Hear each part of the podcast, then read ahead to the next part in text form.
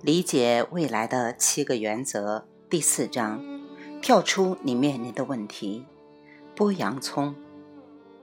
上文提到的练习，我请你闭上眼睛思考，是有特定原因的。这一行为说明一个关键点：闭上眼睛有助于集中思想，但也将最大的机会隔离在外。只专注于那些被我们认定的最大问题，造成了我们的盲目性。我们通过这个问题看世界，相当于通过有色眼睛看世界，成为色盲，对其他颜色视而不见。练习时，识别确认你最大的问题是重要的第一步。然而，更为重要的一步是在你确认后，再次睁开眼睛看看。因为不管你最初确认的问题是什么，可能并不是你需要的，它可能并不是你面临的真正问题。然而，寻找真正的问题往往就从这里开始。搜索的过程就像剥洋葱。几年前，我拜访了一家世界级的会计专业服务公司，并会见了 CEO Ed。埃德所在的公司负责为全球多家大型国有和私有公司审计，承担的工作量涉及全球十万多名员工。我问他：“作为 CEO，你面临的最大问题是什么？”可能大家已经猜到了，他的回答对于只停留在洋葱表面而言是很有洞察力的。埃德告诉我。我们最大的问题是没有足够的人才为全球客户服务，商机遍地，却没有足够的人力来实施。他已经投入了大量的精力在寻找、审查和招聘上，但仍无法满足其业务需要的人力资源。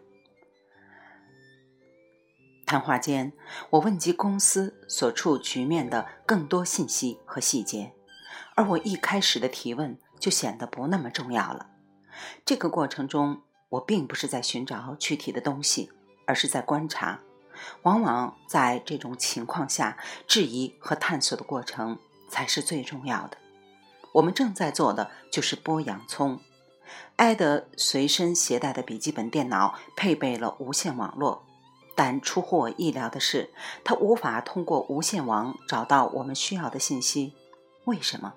埃德解释说，他所在的公司实际上是由分布在近一百五十个国家的成员公司组成，每一家成员公司所在的地区都拥有不同的法律和组织结构，令人眼花缭乱。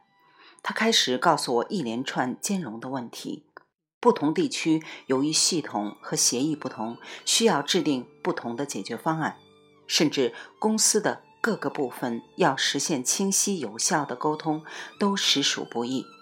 就是这个，我们就要拨到洋葱的中心了。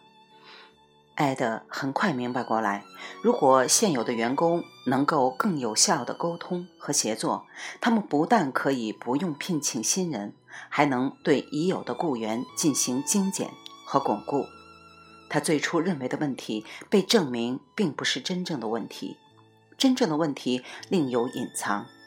艾德的公司能为客户提供优质的服务，然而在管理自己公司的内部信息和通讯方面却惊人的低效。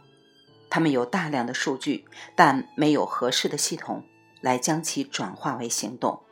从那天起，他们开展了一项全公司范围内的活动，来巩固和整合其全球计算机网络。考虑到规模和复杂性，这项运动是一个非常艰巨的任务，但也是非常值得努力的任务。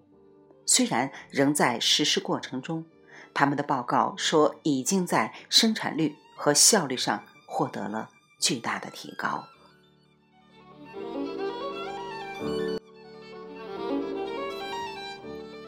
未完待续，来自清音耳语子清分享。欢迎订阅收听。